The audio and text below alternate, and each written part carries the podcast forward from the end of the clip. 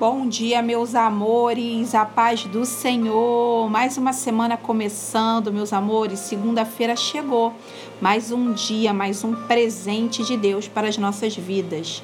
E hoje, meus amores, é dia de ler Jeremias capítulo 2.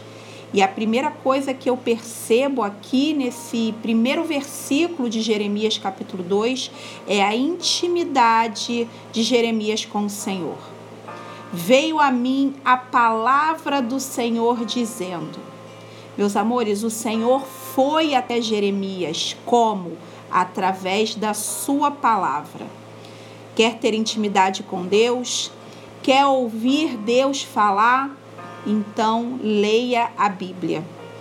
A seguir, o Senhor começa a lembrar, ajudar como era o seu comportamento no começo do relacionamento com Ele era fiel, obediente e fervorosa. Contudo, o tempo passou e eles desejaram ser como outras nações. E com isso, abandonaram a Deus para viver em profunda idolatria. Versículo 13. Porque dois males cometeu o meu povo. A mim me deixaram o manancial de águas vivas e cavaram cisternas rotas que não retêm água. Trocaram, meus amores, o manancial por uma cisterna. Deixaram de ir à fonte todos os dias e se acomodaram com uma cisterna que não retém água.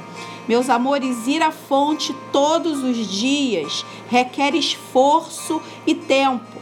O que é ir à fonte todos os dias, nos dias de hoje, meus amores? É ter um tempo com Deus, ler a Bíblia e meditar nela dia e noite. E o que é cisterna? Cisterna é você ir ao culto no domingo e achar que se abasteceu para a semana toda.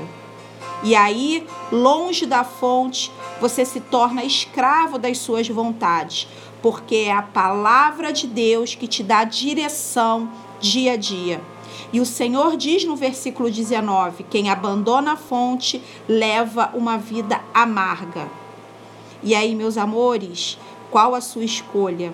Ter intimidade com o Senhor, indo à fonte todos os dias, ou levar uma vida amarga, bebendo água de cisterna, que por ser rota nem terá água suficiente para saciar a sua sede?